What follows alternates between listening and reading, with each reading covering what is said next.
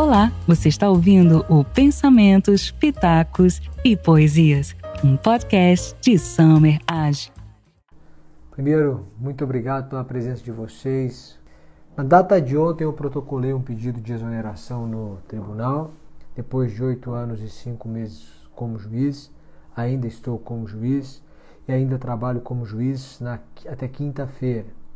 Na sexta-feira eu já não trabalho mais como juiz. Então eu pedi a exoneração para a data de 6 de maio de 2022. Primeiro ponto é esse. Quero começar primeiro externando minha gratidão ao tribunal. Ah, o tribunal é um lugar maravilhoso, é uma instituição maravilhosa. Eu, minha vida foi completamente transformada ali. Existe uma vida minha antes e depois do tribunal.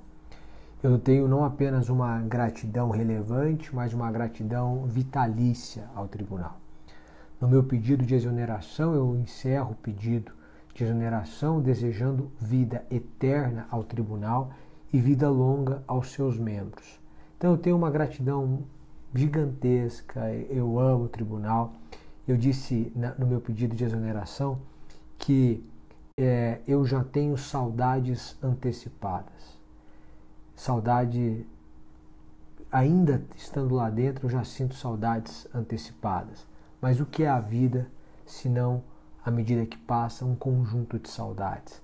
A gente vai sentindo saudades de pessoas que não estão mais aqui, de coisas que a gente fazia e não pode fazer mais, escola, faculdade, amigos de uma época. A vida vai sendo um conjunto de saudades e foi isso. É, no tribunal eu quando eu protocolei o pedido. Então a minha relação com o tribunal é uma relação de muita gratidão, muito carinho. Eu tenho um carinho muito grande pelas pessoas lá dentro. O, os servidores são maravilhosos, maravilhosos. É uma equipe muito competente, independentemente da vara em que você trabalha. O TJDFT é muito diferenciado, muito diferente do resto dos tribunais do país em regra ah, os processos andam, são julgados com celeridade, a equipe, as equipes são maravilhosas. O juiz substituto não tem equipe, não tem um assessor, é, ele vai ah, migrando de vara em vara e trabalha com a assessoria da vara. E você fica durante 12 anos como juiz substituto, ah, talvez mais do que isso até hoje em dia. Então, estou há 8 anos e 5 meses, então como juiz substituto, apesar do tempo. É, então eu tenho uma profunda gratidão também aos servidores. Eu sei que muitos estão me assistindo, muitos que já trabalharam comigo, e eu tenho um carinho muito grande por vocês. Vocês são espetaculares, assim, muito preparados e é, muito educados, muito cordiais, muito é, respeitadores, e é, e é muito legal mesmo. E as pessoas em geral que trabalham no tribunal. Eu tenho grandes amigos juízes, esses grandes amigos, eu disse, deixam de ser colegas de profissão, passam a ser tão somente amigos da vida. Eles já eram amigos da vida, eu poderia nominá-los, mas eu prefiro não nominá-los porque corro o risco de esquecer de alguém por uma falha do momento e isso seria uma injustiça. Então, é, eu tenho essa profunda gratidão por todas essas pessoas e pelo Tribunal Especial a minha eterna e vitalícia gratidão. Vamos aos fatos. Na verdade é o seguinte: não há nenhum problema. Algumas pessoas perguntaram: ah, mas algum problema? Não existe, não existe nenhum problema, não existe nenhum ah, é, procedimento administrativo disciplinar, não existe nada disso, nada disso. O que, que existe de fato? Existe o seguinte: vamos lá. Quando eu ingressei na magistratura, eu ingressei na magistratura e eu tinha vontade de uh, também ser professor. Era uma vontade de docência mesmo. Essa vontade, ela se traduziu no começo com aulas particulares de sentença. Eu e uma amiga, que é a Fabiana, que era juiz à época, hoje é tabeliã, decidimos então que a gente ministraria aulas particulares de sentença para candidatos que estivessem no, na segunda fase do concurso da magistratura. Então nós começamos assim, ali nascia o CPIURES. Eu sou um dos sócios cotistas do CPIURES, isso é é evidente, isso é formalizado, né? basta olhar o contrato social do CPIURES. É, eu sou um dos sócios cotistas e assim nascia o CPIURES. E ele nasceu assim, da correção de provas de segunda fase para a magistratura. Eu, a, a gente começou assim e depois a gente foi ganhando corpo. Isso era novembro de 2013, dezembro de 2013, um mês depois do ingresso na magistratura, a gente começou a dar aula particular de sentença. Era só isso. E ali era o embrião dos CPIURs, né? A gente dava uma aulinha particular, não, então vamos fazer os CPIURs mesmo? Vamos. E a gente começou assim, né? Ah, e ali era fundada, era fundado o curso. Isso era 2014, quando a gente começou de fato o curso. O curso tem oito anos, né? Vai fazer nove anos neste ano, em dezembro, que a gente considera a idade do coração. É, e aí a gente começou a fazer o curso, começou a, a, a, a corrigir provas segunda fase, é, a ensinar para os alunos, né, fazer testes, o aluno respondia, a gente corrigia. E aí eu comecei a preparar os alunos para a primeira fase do concurso da magistratura, naquilo que era chamado de coaching jurídico, né? A época era possível. Isso foi de 2014 até 2016. Em 2016, em 2015, instalou, é, instalou-se uma, ou instaurou-se né, uma discussão no Conselho Nacional de Justiça se aquela atividade configuraria docência ou não. Depois de um ano, o tribunal discutiu, o Conselho Nacional de Justiça discutiu, chegou à conclusão de que não. Era discutível, tanto é que eles discutiram, então havia interpretações de todos os jeitos, mas de modo prevalente, enfim, o Conselho Nacional de Justiça decidiu que não era, que o juiz não poderia então realizar aquele tipo de trabalho, que aquilo não configuraria docência. Antes da resolução ser publicada, só com a, com a notícia da resolução, nós cancelamos, na verdade eu cancelei, porque eu que fazia isso, eu cancelei todos os alunos. A gente mandou um e-mail, né? Aí já existia o curso, já existia um administrador, que é o Enoch, e já existia uma pessoa que era da equipe, que era o Leonardo. E aí a gente é, mandou um e-mail para todos os alunos dizendo, olha, tá proibido, tá, tá, a partir de agora acabou essa história, não pode mais, tal. E eu, conversando com o Daniel, que é o marido da Fabiana, por telefone, eu disse: Daniel, você sabe, eu voltando, eu morava num hotel em Brasília. Bom que eu vou contar várias coisas aqui hoje, né?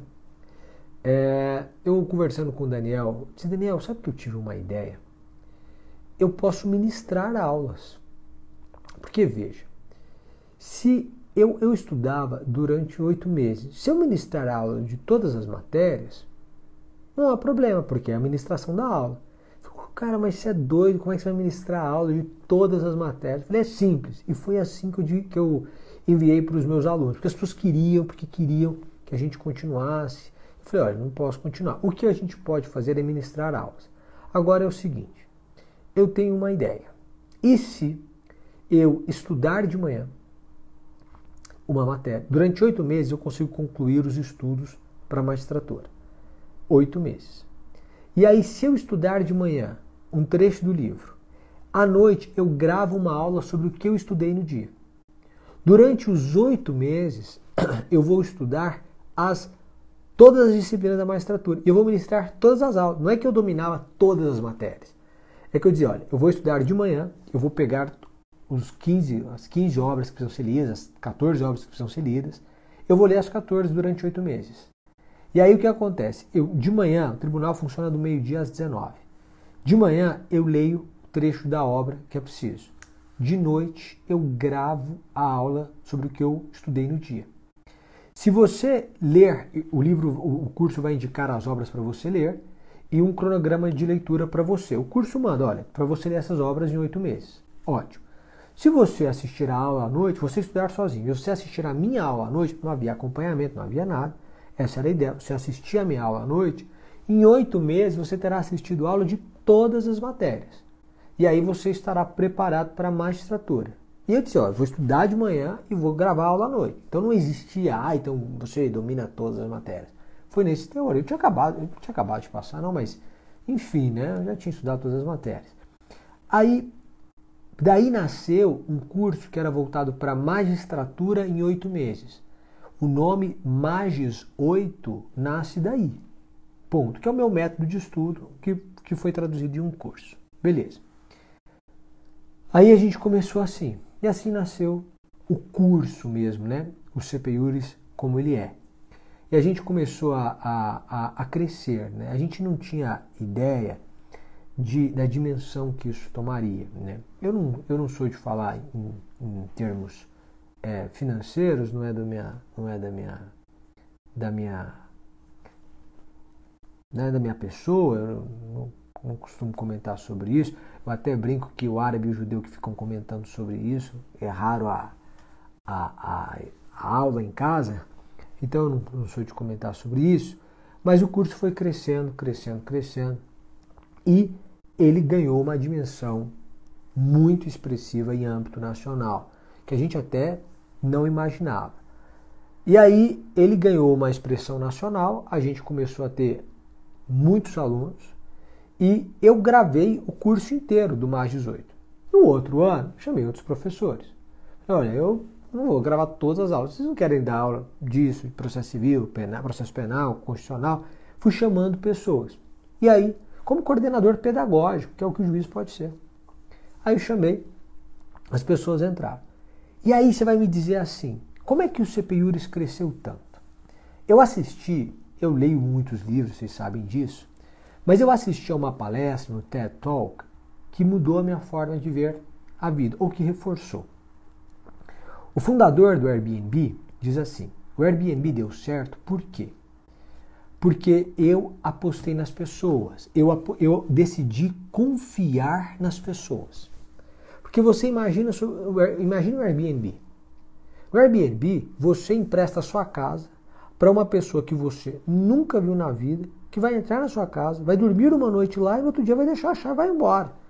E você acredita que ela não vai levar nada, que ela não vai sair quebrando as coisas, que ela vai só dormir e no outro dia vai sair e que vale a pena. Essa é a aposta do Airbnb. Parece nem fazer sentido, mas essa é a aposta. Eles, eles apostam na confiança, eles confiam nas pessoas. E aí o índice deles é de, sei lá, de 99, alguma coisa por cento de, de, de acerto. Quer dizer, a cada 100 pessoas que ficam hospedadas na casa de alguém, uma dá algum problema. O restante não. E eu assisti esse TED Talk. Eu falei, gente, então para o curso crescer, eu não posso administrar. Eu não tenho tempo.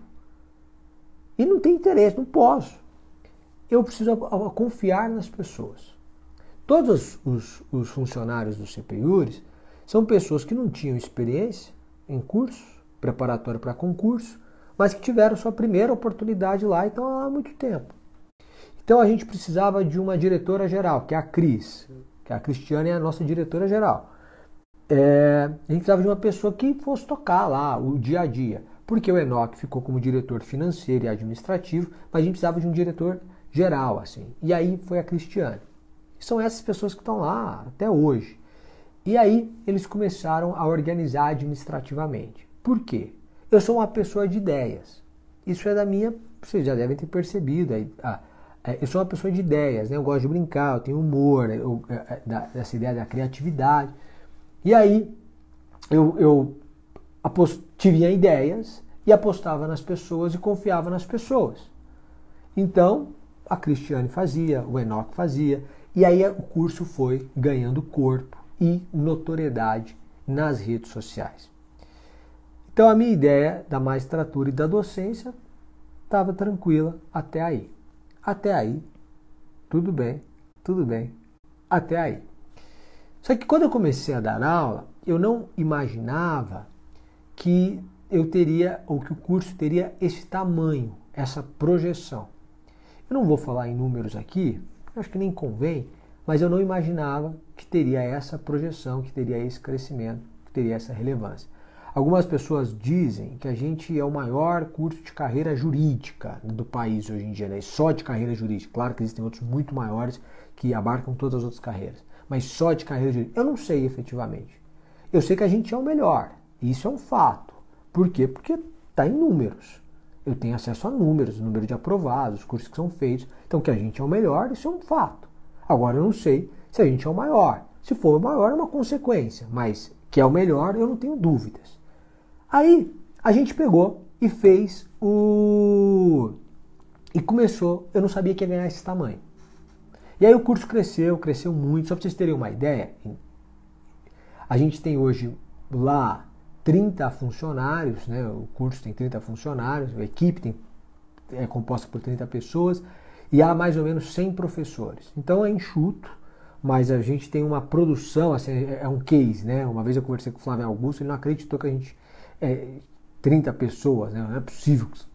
É, ficou, mas são 30 pessoas que fazem um trabalho maravilhoso e é, são 100 professores que trabalham lá no CPIUs. É isso, sócio cotista, a pessoa da internet, né? A pessoa da internet que fala com o público, porque eu gosto de vocês. Eu gosto, isso está na cara, eu gosto de estar com vocês, eu gosto de conversar com vocês, eu gosto de fazer graça com vocês, eu gosto de escrever para vocês, eu gosto de refletir com vocês. E aí o curso foi, foi tomando uma dimensão muito grande, muito, muito grande não, mas grande, relevante. Bom, ok. Em 2020, é, eu comecei a usar a caixinha de perguntas. Isso tem dois anos. E eu comecei a usar a caixinha de perguntas inspirado no Ícaro de Carvalho. Eu não tenho problema nenhum em dizer a verdade. E aí, inspirado no Ícaro de Carvalho, falei, vou abrir esse negócio de caixinha de perguntas para ficar respondendo perguntas. E comecei a responder perguntas. O que, que aconteceu? Os textos me davam projeção. Muita gente compartilhava, muita gente lia, muita gente via. Mas a caixinha de perguntas nos conectou, nos deu proximidade, ao ponto de a gente se achar amigo. Você faz uma pergunta, eu faço uma graça, uma ironia, às vezes é um humor um pouco mais picante, muitas vezes é, um, é, um, é uma palavra de conforto, é, é um conselho de um amigo, porque eu passei a tratá-los assim. Então, se os textos me davam projeção, a caixinha de perguntas me deu proximidade e a gente se aproximou se aproximou e a gente ficou muito próximo. E, isso fez com que a, o meu perfil pessoal também crescesse muito, né? Muito. É, Para se ter uma noção, é, eu saí de em dezembro de 2021, 2020 para 2021, há um ano e quatro meses eu tinha 250 mil seguidores. Então, em um ano e quatro meses eu saí de 250 para um milhão um ano e três meses. Então foi um crescimento muito rápido, né? Ah, muito grande em um ano, né? no ano de 2021.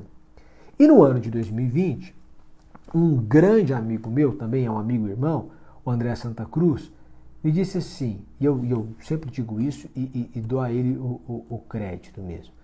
Ele disse, Summer, as pessoas te seguem e elas gostam de você, e há muitas pessoas que não são do direito. E essas pessoas gostariam de fazer um curso com você, seja de livro, seja de escrita. Por que você não lança um curso de escrita? Tchau. Fiquei um pouco reticente. Falei, ah, então tá, vamos, vamos fazer isso. Aí eu conversei com a minha esposa, que à época era minha namorada, sobre essa ideia. E ela achou a ideia legal, me deu todo o apoio do mundo. Falei, vou lançar um curso de escrita criativa. E aí lancei o curso, foi um sucesso. E aí, ah, vou lançar um clube do livro. Calma, calma. Será que as pessoas leem? Porque ah, as pessoas não leem. Ah, mas será que as pessoas. Vamos fazer o seguinte: não... vamos pegar um livro do Machado de Assis, vamos ver se as pessoas leem. Eu vou dizer para as pessoas lerem que eu vou analisar essa obra com elas, vou refletir sobre a obra, a gente vai pensar juntos.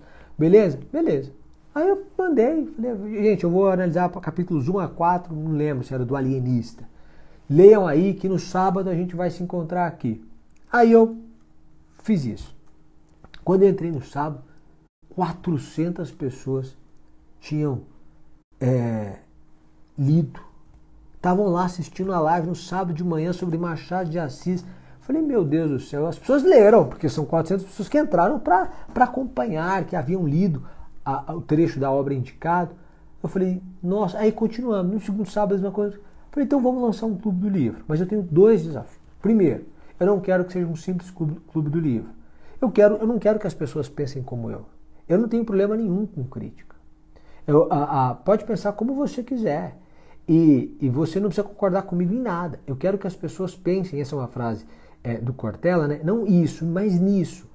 E aí eu desenvolvi o título de um livro meu que chama Pense Nisso. Pense nisso, não é pense isso, é pense nisso. Você pode concordar, discordar, eu quero que as pessoas pensem. Então eu quero que seja um clube dos pensadores. Daí surgiu o clube dos pensadores. E aí eu tinha um desafio que era o, outro desafio era de ser super acessível. Para isso, os livros tinham que estar em domínio público, em regra em domínio público, e os livros tinham que. É, e o valor tinha que ser muito acessível. E aí a gente lançou a 298. E foi mantendo, 298, né? Que é o, o clube do livro certamente o mais acessível do país. E aí a gente lançou. E também deu muito certo, né? É, eu, não, eu, não, eu não falo em números, mas certamente é o maior clube de leitura do país. Porque eu sei o número dos outros eu sei o meu. O meu eu não falo, mas o dos outros eu sei quais são. É, e é o maior clube de leitura do país atualmente, sim. Ponto. Talvez porque é o mais acessível, né? Então, então não é em termos de faturamento, mas é um grande clube de leitura mesmo. Mas é porque é muito acessível, tal. Ficou, não era assim, foi crescendo, crescendo e ficou. Ponto. Tudo bem. Summer, e aí onde entra a magistratura? Preste atenção. As pessoas achavam assim, não, mas o Summer, é, como é que ele concilia os dois? Simples.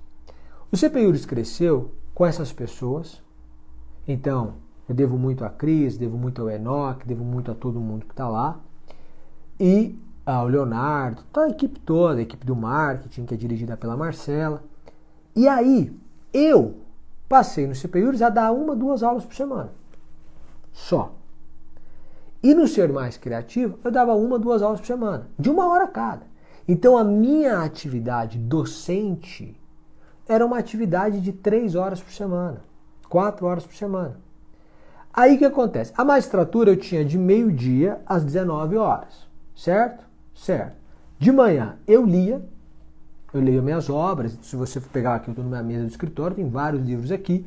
Eu lia minhas obras, fazia meus exercícios, lia minhas, fazia minhas orações, meus exercícios, lia minhas obras e gravava uma aula. Você grava de casa hoje em dia. Por quê? Porque eu estou falando com um microfone de iPhone aqui. Você grava de casa, fica perfeito, cenário, tudo.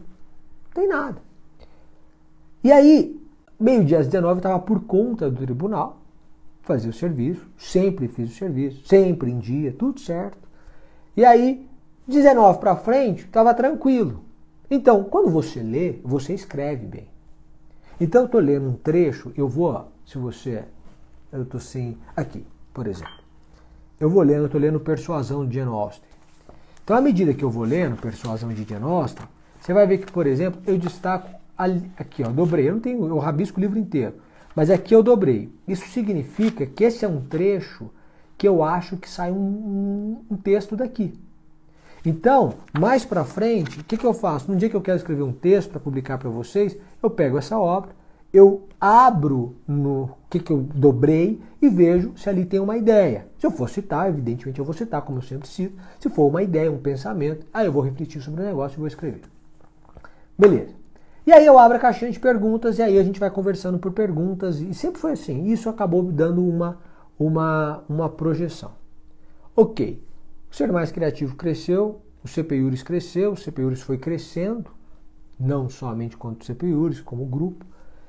É, e, e aí eu uh, comecei a, a, a, a mas estava tudo mesmo que não tinha problema nenhum, estava tudo certo. Ponto, né? Uh, eu, eu fui jantar na casa do Thiago Brunet no fim do ano e eu conheci o Flávio Augusto lá. E aí ele conversou comigo, e aí eu contei para ele dos cursos, tudo. E ele disse, hum, ele não acreditou, falou, olha, mas nesse caso tinha que se dedicar integralmente ao curso.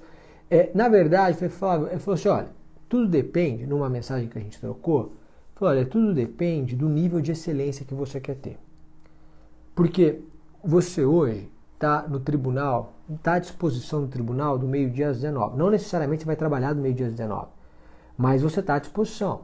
Eventualmente, você tem júri, você fica na vara do tribunal do júri, eu gosto de criminal. Você vai para um júri 9 horas da manhã, hoje eu estava num júri, e não tem hora para acabar. É, e você tem uma limitação própria do cargo, o que, que você pode falar, o que, que você não pode falar.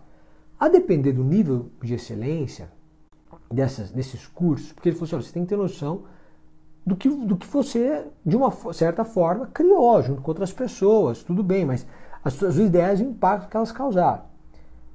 É, se você quiser ter um nível de excelência alto, você vai ter que se dedicar a isso. Se você quiser crescer, você vai ter que se dedicar a isso. Dá para fazer outra coisa? Dá. Dá para advogar? Dá. Dá para você reservar? Ah, eu vou, vou advogar, por exemplo, eu tenho um, eu tenho um convite de um, de um amigo. Ó, quero que você advogue. Agora que ficou sabendo da exoneração, começou a, pipocar convite. Ah, mas fazendo sustentações orais em tribunais, porque a gente quer da sua, se valer da sua oratória e tal. É, então, dá para fazer isso? Dá. Por quê? Dá para você trabalhar como advogado, dedicar ali quatro horas, três horas por dia à advocacia, ter outros advogados trabalhando com você? Isso dá. O que não dá é você ter toda essa dedicação que você precisa ter para a magistratura, que naturalmente você precisa ter, e as limitações decorrentes da magistratura e ter essa excelência nos dois cursos. Então, essa foi uma questão posta. Já era uma questão que provavelmente estava no meu subconsciente, eu já vinha refletindo sobre isso, mas desde o final do ano isso ganhou uma escala maior. Então, é, essa, essa foi a, a, a, a, a escolha que eu precisava fazer. Essa era a escolha que eu precisava fazer.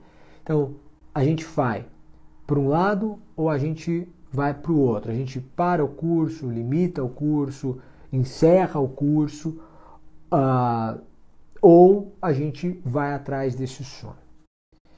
O sonho da magistratura é um sonho realizado. Eu realizei esse sonho. Eu quis ser juiz, eu estudei desde a graduação para isso. Eu me tornei juiz muito jovem, 25 anos. Antes disso, eu fui delegado de polícia por três anos. Eu fui delegado de polícia dos 22 aos 25.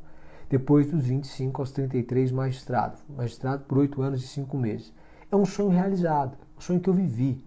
Eu presidi inúmeras audiências, inúmeros tribunais do júri, inúmeras sentenças eu fiz. Ah, eu tive toda a experiência, fui juiz auxiliar. Ah, então, assim, eu tive toda a, a, a, a experiência que, que, que oito anos e cinco meses permitem ter. E aí eu tinha um outro sonho que era o sonho da educação. E eu tenho um sonho que é efetivamente de espalhar a educação pelos, ah, pelo Brasil todo. Né? É um sonho, e não só Brasil. Para vocês terem uma ideia, a gente lançou o nosso grupo né, agora, que são aulas sobre as áreas da vida, é muito mais do que uma assinatura, a gente chamou de nosso grupo porque há um senso de união. A gente tem pessoas de 11 países fazendo o nosso grupo. E aí, o, o, o curso, eu precisava, era um sonho, um sonho de espalhar a educação. Você pode ver que os cursos são sempre acessíveis, é porque a gente tem um sonho de espalhar a educação mesmo, para todo mundo, todo mundo vai escrever melhor, todo mundo vai falar melhor, todo mundo vai ler mais, é, todo mundo vai pensar a vida melhor. Então, eu precisava, eu cheguei nesse ponto que eu precisava decidir. Eu não gosto de decidir sob pressão. Sob pressão é o seguinte: ah, mas agora o tribunal proibiu a atividade e você vai ter que decidir. Não, eu não quero decidir nessa, nessa pressão. Eu quero decidir por mim, baseado no meu desejo, não baseado no medo. Aí eu fui para análise. Liguei para minha analista, falei: Ó, tô indo aí. É, você tem horário para mim? Ela falou: Como você já, já é antigo, eu tenho horário para você. É, então, tô indo para análise aí para a gente bater um papo. Autoconhecimento. Por que, que eu faço análise? Por que, que eu sou a favor de análise? Sabe que é autoconhecimento. E isso te ajuda na vida a tomar decisões. Então fui conversar sobre isso na análise sobre essa questão, essas questões postas. Isso vem sendo objeto desde. Então a gente teve só de análise janeiro, fevereiro, março e abril. Quatro meses de análise, você multiplica por quatro vezes, são 16 sessões de análise. Então esse pensamento vinha há um ano, um subconsciente, numa ideia será. Depois de seis meses ele escalou e aí eu fiquei seis meses trabalhando essa ideia para ter certeza. Bom, chegamos a um ponto em que eu precisava decidir.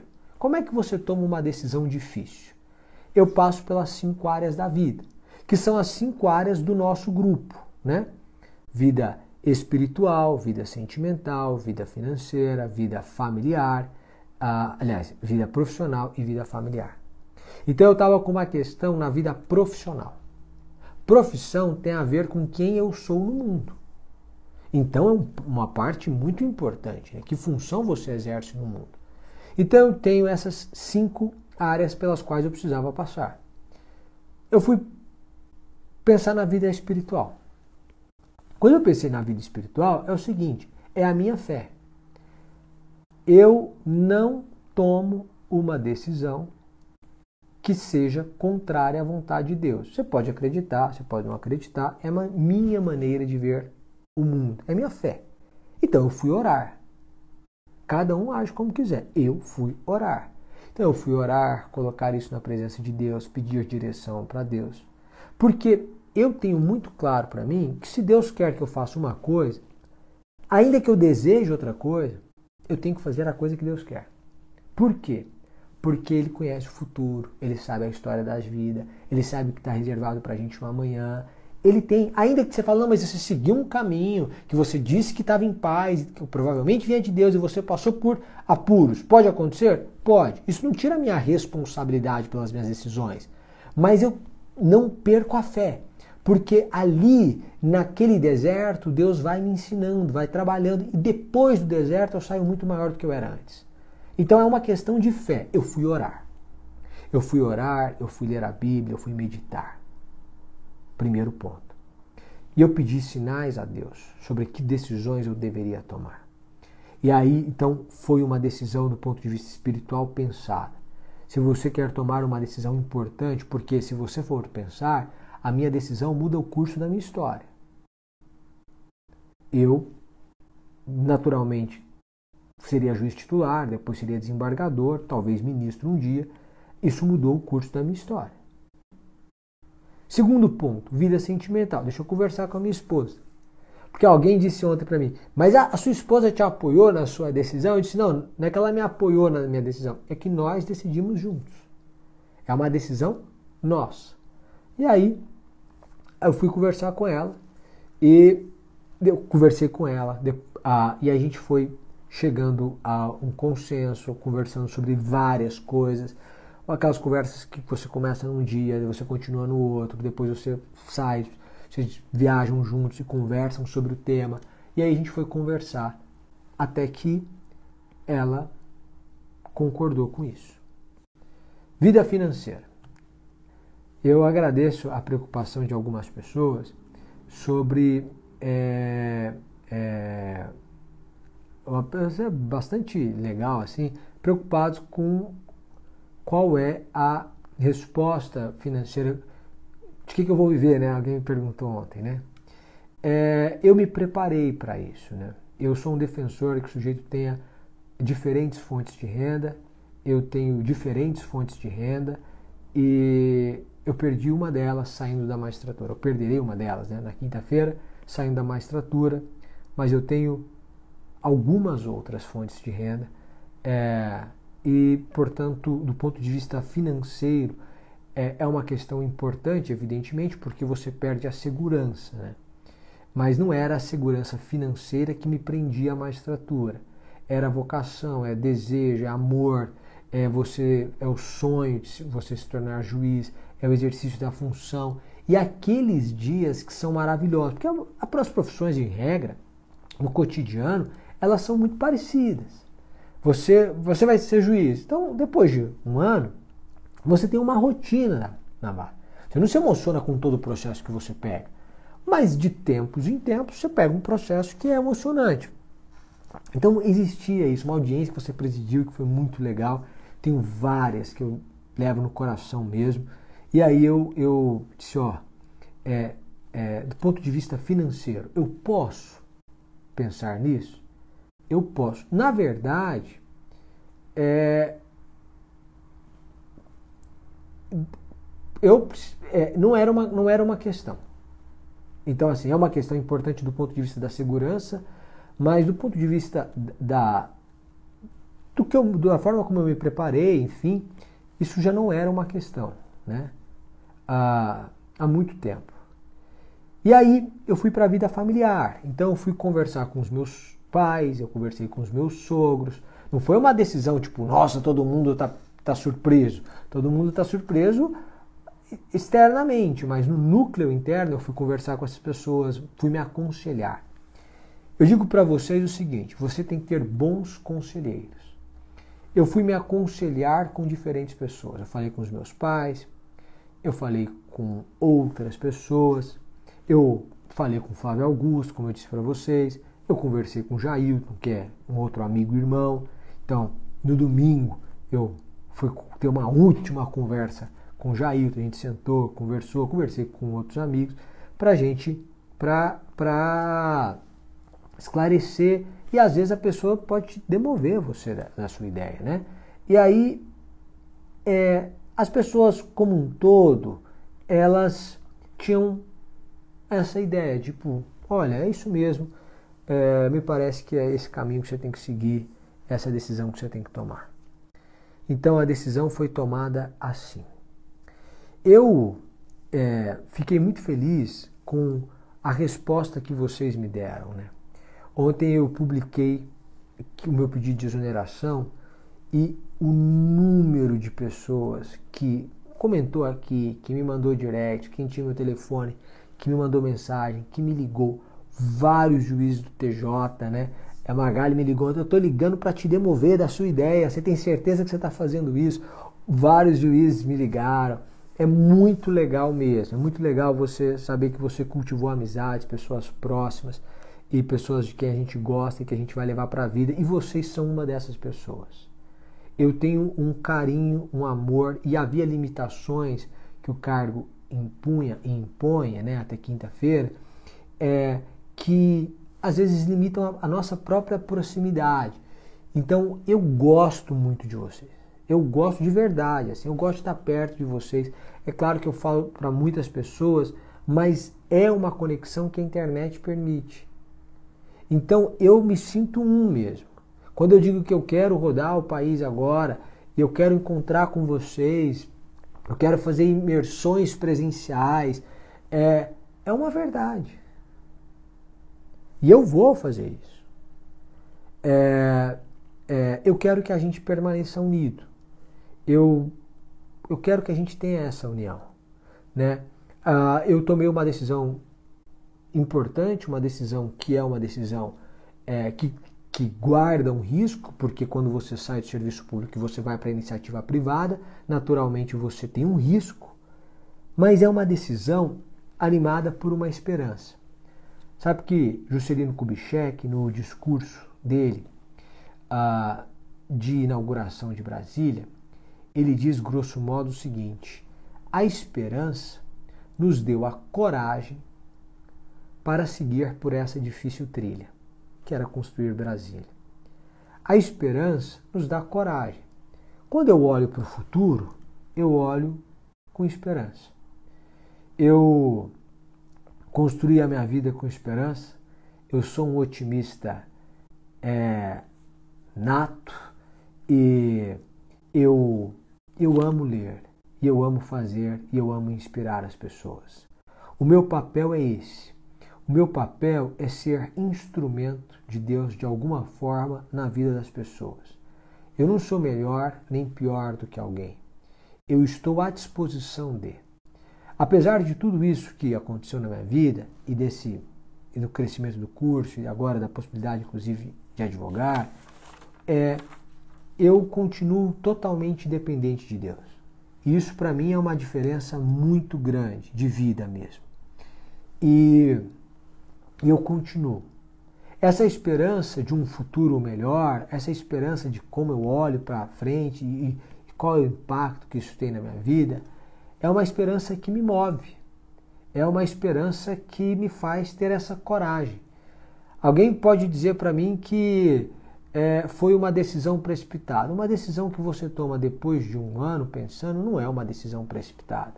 Uma decisão em que você toma pensando em todas as áreas da vida não é uma decisão precipitada.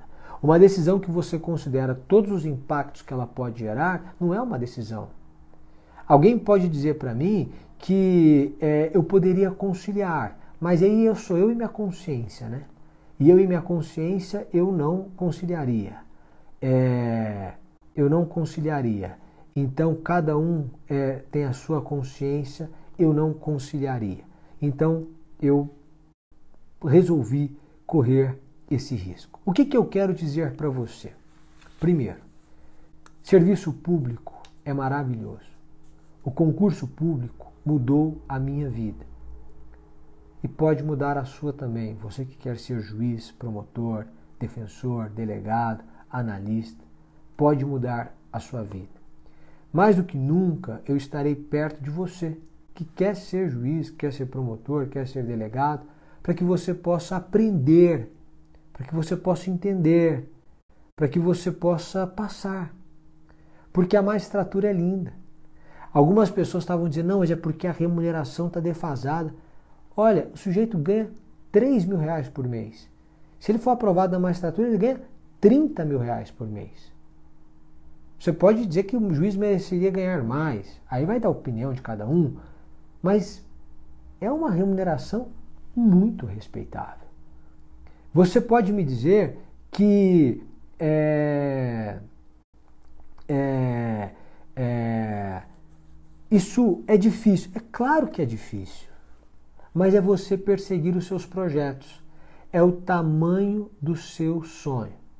Como é que você se vê? E aí foi quando eu pensei. Eu realizei um sonho, que era o sonho de ser juiz. Durante oito anos e cinco meses eu fui juiz. Mas eu tenho um outro sonho agora, um sonho que nasceu era uma pedra no meio do caminho. E eu encontrei um caminho no meio da pedra. Esse sonho é de espalhar educação pelo país e fora do país. A gente está em Portugal, está nos Estados Unidos, está na Malásia, está na Alemanha, está no Reino Unido, está na Austrália, são 11 países. Falando em português, então certamente são brasileiros que estão comprando salvo em Portugal é, eu, quero, eu quero espalhar essa educação.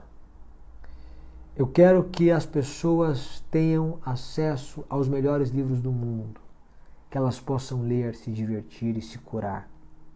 Porque a leitura cura, porque a escrita cura, porque aprender a falar com os outros, isso cura. Porque o nosso grupo que a gente fundou e que vai começar no sábado agora, cura. Porque quando você passa a pensar nas cinco áreas da sua vida, você não toma uma decisão precipitada. Você toma uma decisão que é impactante, mas que é pensada, que é analisada, que é considerada por você, por mim, pela minha família. E aí a gente vai promover essa mudança.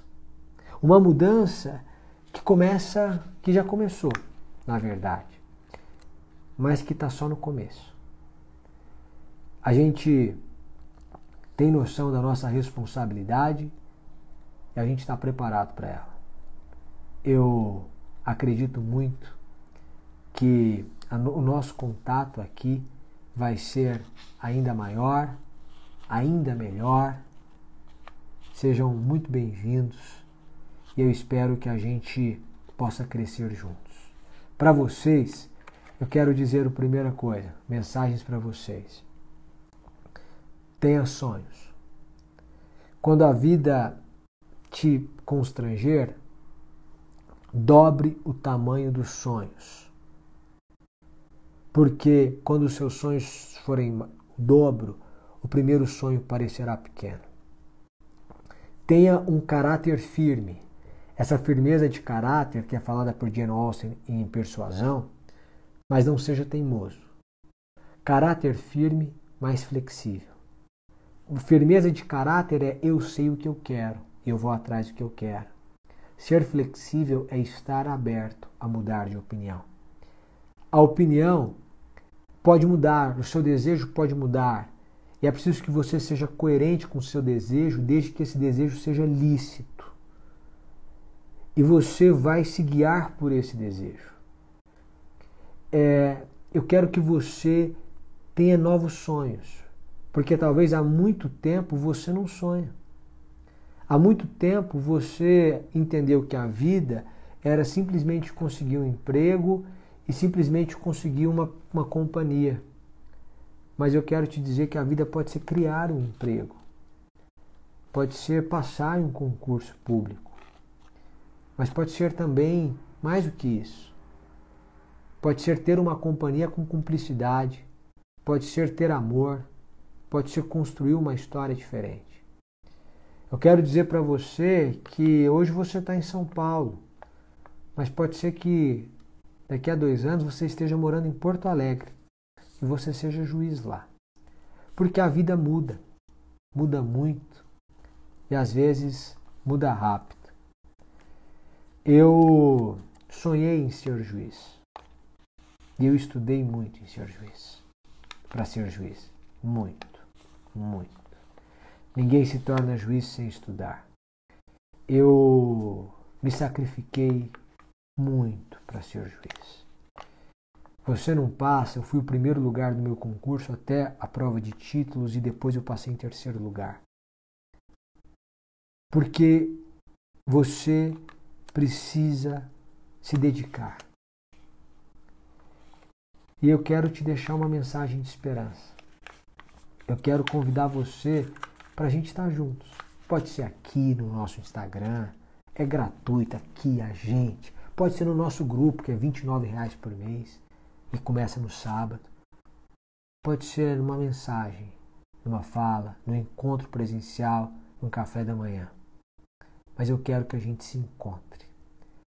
Porque eu quero que a nossa vida seja um encontro. Daqui a 100 anos, nem você, nem eu estaremos aqui. Mas daqui a 10 anos, se eu parasse hoje, provavelmente eu me arrependeria de ter parado. Eu preciso ter coerência, eu preciso viver o que eu digo para os meus alunos viverem. Eu preciso sonhar como eu digo para os meus alunos sonharem. E eu preciso ter a coragem, porque, como disse Churchill, a coragem é a primeira das qualidades, porque dela dependem todas as outras. Portanto, hoje eu digo para vocês que eu tive coragem, que eu tive força e que eu decidi sonhar. Mas eu decidi transformar esse sonho em realidade.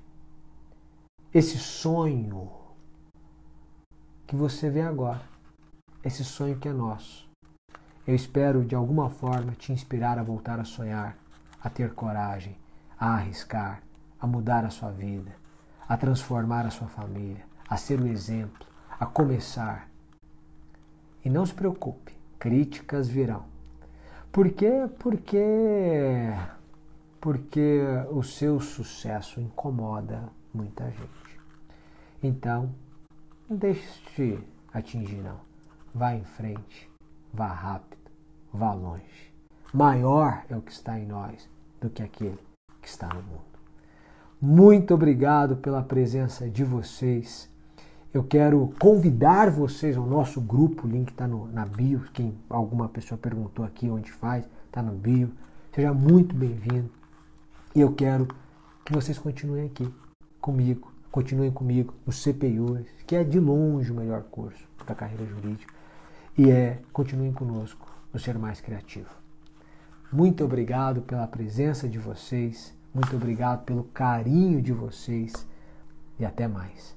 Tchau, tchau, pessoal. Esse conteúdo foi extraído da live do professor Summer em seu perfil pessoal no Instagram. Obrigada e até a próxima!